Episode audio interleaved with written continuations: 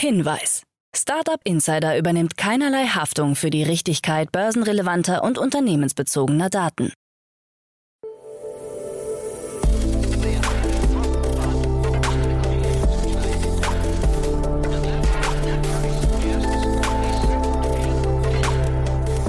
Startup Insider Daily. Morgen Update. Einen wunderschönen guten Morgen, hallo und herzlich willkommen zu Startup Insider Daily am Morgen. Es ist Dienstag, der 19. Juli 2022. Mein Name ist Levent Kellele und wie immer gibt's jetzt erst einmal eine Übersicht über unsere heutigen Tagesthemen. Deutschland bestes Land für Remote Work. Kliman verlässt Klimansland. FDP offen für Homeoffice-Pflicht. Deliveroo senkt Jahresprognose und Yuga Labs erste Führung durch das Metaverse. Tagesprogramm. In unserer Vormittagsausgabe sind wir wieder zurück mit unserer Rubrik Investments und Exits, das Format, in dem wir Expertinnen und Experten der Venture Capital Szene einladen und mit ihnen über aktuelle Finanzierungsrunden und Exits sprechen und sie analysieren. Heute zu Gast ist Martin Janicki, Partner bei Cavalry Ventures, dem Berliner Frühphasen Venture Capital Fonds und wir sprechen über i2X. Die Callcenter KI hat 11 Millionen Euro in einer Finanzierungsrunde eingesammelt. Neben bestehenden Investoren waren dieses Mal neu dabei der Venture Debt Fonds Bridge to Growth und der Unternehmer Heiko Huberts. Mehr dazu um 10 Uhr. Dann geht es weiter mit unserer Mittagsausgabe. Zu Gast ist dieses Mal Martin Weigel, COO von Centric und Centric erhielt in einer von VC Seventure Partners angeführten Series A Runde 5 Millionen Euro. Mehr dazu hier im Podcast bei uns um 13 Uhr. Und dann kommen wir heute Nachmittag zurück mit unserer Rubrik, dem VC Talk, in dem wir Vertreterinnen und Vertreter der namenhaften deutschen VC-Fonds einladen, um mit ihnen Ihnen über Ihr Investmentprofil zu sprechen, sodass ihr einen guten Einblick bekommt, welche Investmentstrategie verfolgt wird. Heute mit Luca Martinelli, General Partner bei B2V. B2V ist eine der größten und ältesten Venture Capital Gesellschaften in Europa mit rund 510 Millionen Euro verwaltetes Kapital. Mehr Infos zu B2V also heute Nachmittag bei uns um 16 Uhr. So viel zum Überblick über die Ausgaben des heutigen Tages. Jetzt gibt es noch ein paar Verbraucherhinweise für euch und dann kommen die heutigen Nachrichten moderiert von Frank Philipp. Bis später.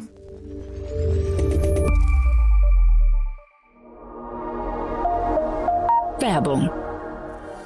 Ihr seid Female Entrepreneurs im Tech-Bereich und habt eine innovative Business-Idee? Dann aufgepasst! Xathon, der Business-Hackathon von Henkel DX Ventures, bietet euch die Plattform, um eure Early-Stage-Ideen zu verwirklichen. Erweitere dein professionelles Netzwerk, arbeite mit MentorInnen und anderen erfolgreichen GründerInnen an deinem Geschäftsmodell. Pitche vor Investoren und nutze die Chance auf ein Preisgeld von 25.000 Euro. Bewerbt euch noch bis zum 31. Juli unter henkel.com slash xathon und seid vom 1. bis zum 3. September in Berlin dabei.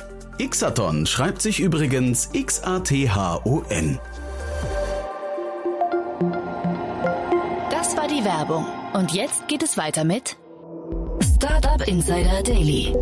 Nachrichten. Deutschland bestes Land für Remote Work. Dem Cybersicherheitsunternehmen Nordlayer zufolge ist Deutschland das weltweit beste Land, wenn es um Remote Work geht. Die Studienmacher bewerten sowohl die Cyber Security positiv als auch die wirtschaftlichen und sozialen Verhältnisse. Insgesamt wurden für die Analyse 66 Länder in verschiedenen Kategorien untersucht, wie wirtschaftliche und soziale Bedingungen neben digitaler und physischer Infrastruktur. Auch die jeweilige Handhabung von Covid-19 wurde berücksichtigt.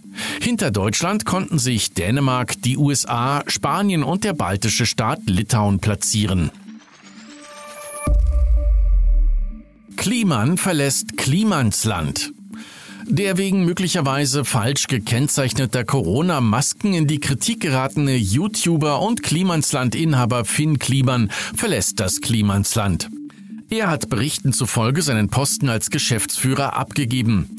Mit Sigurd Frank, Sven Juncker und Tim Schäfer verlassen auch drei Kollegen und ebenfalls langjährige Geschäftsführer das Unternehmen. Sie hatten dabei geholfen, das Klimansland als Kreativzentrum auf dem Gelände eines alten Bauernhofs im niedersächsischen Rüspel aufzubauen. Die alleinige Leitung des Klimansland liegt zukünftig bei Bastian Ortmann. FDP offen für Homeoffice-Pflicht. Wegen einer möglichen Energiekrise im Winter gibt sich die FDP offen für eine Rückkehr der Homeoffice-Pflicht, wie es sie bereits im Rahmen der Corona-Krise gab. Sollten Unternehmen ihre Büros nicht angemessen heizen können, würden flexible Homeoffice-Regelungen nicht an der FDP scheitern, wie Fraktionschef Christian Dürr in einem Interview erläutert. Der Deutsche Gewerkschaftsbund fordert, dass Angestellte selbst über Homeoffice oder Präsenzarbeit entscheiden sollen. Der Co-Fraktionsvorsitzende der Linkspartei, Amira Mohamed Ali, kritisiert den Vorstoß und erklärte, dass Unternehmen die Energiekosten ihrer Arbeitnehmer übernehmen müssten. Die Partei sieht hinter den geplanten Homeoffice-Regelungen einen Trick der Unternehmen. Deliveroo senkt Jahresprognose. Der Essenslieferdienst Deliveroo hat angesichts weniger Bestellungen seine Prognose für das aktuelle Jahr nach unten korrigiert. Kunden würden unter anderem wegen der hohen Inflation weniger häufig Essen auswärts bestellen. Auch die Warenkörbe würden Kunden nicht mehr so voll machen, wie es früher der Fall war. Der Bruttotransaktionswert bei Deliveroo wird dem Management zufolge im aktuellen Jahr zwischen 4 und 12 Prozent liegen. Vorher war noch von 15 bis 25 Prozent ausgegangen worden. Der Deliveroo-Vorstand erklärte, das Management ist zuversichtlich, dass sich das Unternehmen finanziell an ein sich schnell änderndes makroökonomisches Umfeld anpassen kann, und zwar durch Verbesserungen der Bruttomarge, effizienteren Marketingausgaben und strengere Kostenkontrolle. KI-Einsatz in Europa nimmt zu. Eine neue Studie von Juniper Networks kommt zu dem Ergebnis, dass der Einsatz von KI in den vergangenen zwölf Monaten in Europa stark zugenommen hat. 36 Prozent der befragten Führungskräfte gaben an, dass KI-Einführungsziele bereits größtenteils erreicht wurden. Die meisten Unternehmen hätten die Phase der Proof of Concepts und der begrenzten Erprobung von KI weitgehend hinter sich gelassen und KI in ihrer gesamten Organisation implementiert. Vor einem Jahr lag der Anteil noch bei 6 Prozent. Governance-Richtlinien sind für die meisten Befragten hingegen eine große Schwachstelle. Nur 9 Prozent der befragten IT-Führungskräfte halten KI-Richtlinien in ihrem Unternehmen für vollständig ausgereift. Yuga Labs erste Führung durch das Metaverse. Das für seine Bored Apes NFTs bekannte Entwicklerstudio Yuga Labs hat erstmals sein Metaverse The Other Side zugänglich gemacht. Insgesamt konnten sich 4500 Kunden, die bereits virtuelle Grundstücke im Biogenic Swamp erstanden haben, im Metaverse umschauen. Um eine dauerhafte Öffnung handelt es sich dabei aber noch nicht, so das Unternehmen. Teilnehmern wurde im Grunde nur die Umgebung gezeigt und anschließend konnten sie sich mit der Steuerung vertraut machen. Springen, laufen, tanzen und Emojis versenden funktioniert bereits, der Rest folgt. Mit dem Verkauf von virtuellen Parzellen bei The Other Side hat Yuga Labs im Mai 2022 bereits einen Umsatz von 260 Millionen Dollar erzielt. Wann das Metaverse offiziell startet, ist noch nicht bekannt. DeFi-Markt stark eingebrochen. Einer Untersuchung von CoinGecko nach ist die DeFi-Marktkapitalisierung im zweiten Quartal 2022 um über 74 Prozent gesunken. Der Zusammenbruch des Blockchain-Protokolls Terra Luna wird als Auslöser einer Kettenreaktion und Abwärtsspirale bezeichnet. Hinzu kommen einige größere Hackerangriffe. Innerhalb von nur drei Monaten sei die Marktkapitalisierung von 142 auf 36 Millionen Dollar gefallen. Trotz einer schwachen Marktphase sollen die Nutzeraktivitäten stabil geblieben sein. Alphabet mit Millionenstrafe in Russland. Die Google-Mutter Alphabet soll in Russland eine Strafzahlung von 377 Millionen Dollar leisten. Ein Gericht ist der Ansicht, dass es Alphabet wiederholt versäumt habe, in Russland als illegal angesehene Inhalte zu entfernen. Vor rund einem Monat wurde Alphabet bereits zu einer Zahlung von 260.000 Euro verpflichtet, da Daten russischer Nutzer nicht in Russland gespeichert wurden. Das Gesetz birgt die Gefahr, dass russische Behörden oder Geheimdienste durch die lokale Speicherung leichter auf sensible Daten von Nutzerinnen und Nutzer zugreifen könnten. Im Mai hatten dann russische Behörden Firmenkonten beschlagnahmt, woraufhin sich Google aus Russland zurückgezogen hat. Russland verbietet Kryptozahlungen. Laut dem Online-Medium Protocol sind Krypto- und NFT-Zahlungen in Russland ab Ende Juli verboten. Wladimir Putin habe ein entsprechendes Gesetz dazu bereits unterzeichnet. Der reine Besitz von Kryptowährungen und NFTs bleibt hingegen straffrei.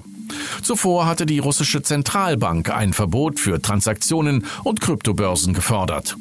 Russland geht damit einen ähnlichen Weg wie China, wo Transaktionen mit Kryptowährungen seit 2021 illegal sind.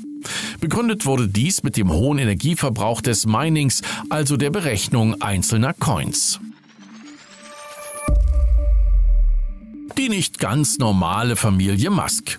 Der 76-jährige Vater von Serienunternehmer Elon Musk, Errol Musk, ist ein weiteres Mal Vater geworden.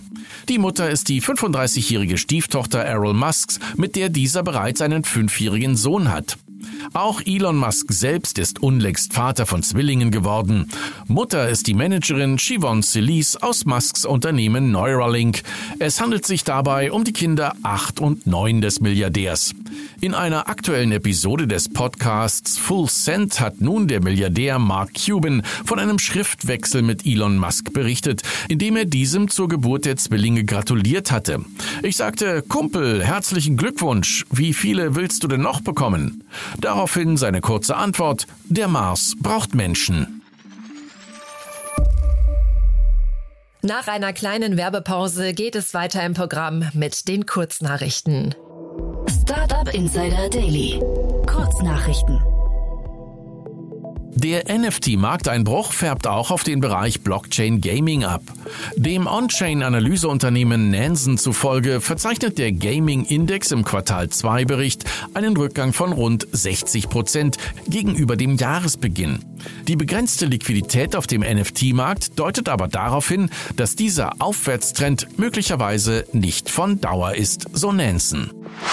Den Kunden der insolventen Kryptobank Celsius steht möglicherweise eine jahrelange Phase der Ungewissheit bevor. Der Insolvenzexperte Daniel Gwen von der Kanzlei Ropes Gray prognostiziert, es wird zahlreiche Prozesse geben, da es kaum Präzedenzfälle zum Umgang mit Kunden von Kryptobanken gebe. Stephen Gannon, Partner der Kanzlei Davis Wright Tremaine, erwartet ein, Zitat, 3D-Schachspiel. Das Landgericht Göttingen hat entschieden, dass betrunkene E-Scooter-Fahrer ihren Führerschein abgeben müssen. Im konkreten Fall hatte der Fahrer eines Elektrorollers 1,84 Promille im Blut. Laut Landgericht handele es sich um eine Trunkenheitsfahrt nach 316 Strafgesetzbuch. Das Urteil besagt somit, dass E-Scooter und Kraftfahrzeuge gleichzusetzen sind.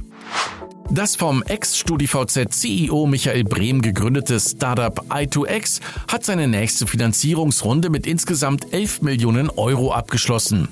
Neu eingestiegen sind der Venture Debt Fonds Bridge to Growth aus Berlin sowie Unternehmer Heiko Huberts. i2X hat eine KI entwickelt, die in Callcentern zum Einsatz kommt und dort Echtzeit-Feedback liefert. Und das waren die Startup Insider Daily Nachrichten für Dienstag, den 19. Juli 2022. Startup Insider Daily Nachrichten. Die tägliche Auswahl an Neuigkeiten aus der Technologie- und Startup-Szene. Vielen lieben Dank an Frank Philipp für die Vorstellung der heutigen Nachrichten. Nicht vergessen, wir sind schon um 10 Uhr wieder für euch am Start mit unserer Rubrik Investments und Exits. Heute zu Gast ist Martin Janicki, Partner bei Cabaret Ventures, dem Berliner Frühphasen Venture Capital Fonds. Und wir sprechen über i2X. Die Callcenter KI hat 11 Millionen Euro in einer Finanzierungsrunde eingesammelt. Neben bestehenden Investoren waren dieses Mal neu dabei der Venture Debt Fonds Bridge to Growth und der Unternehmer Heiko Huberts. Für heute Morgen war es das erstmal mit Startup Insider Daily, aber ich wünsche euch einen guten Start in den Tag und sage macht's gut und auf Wiedersehen.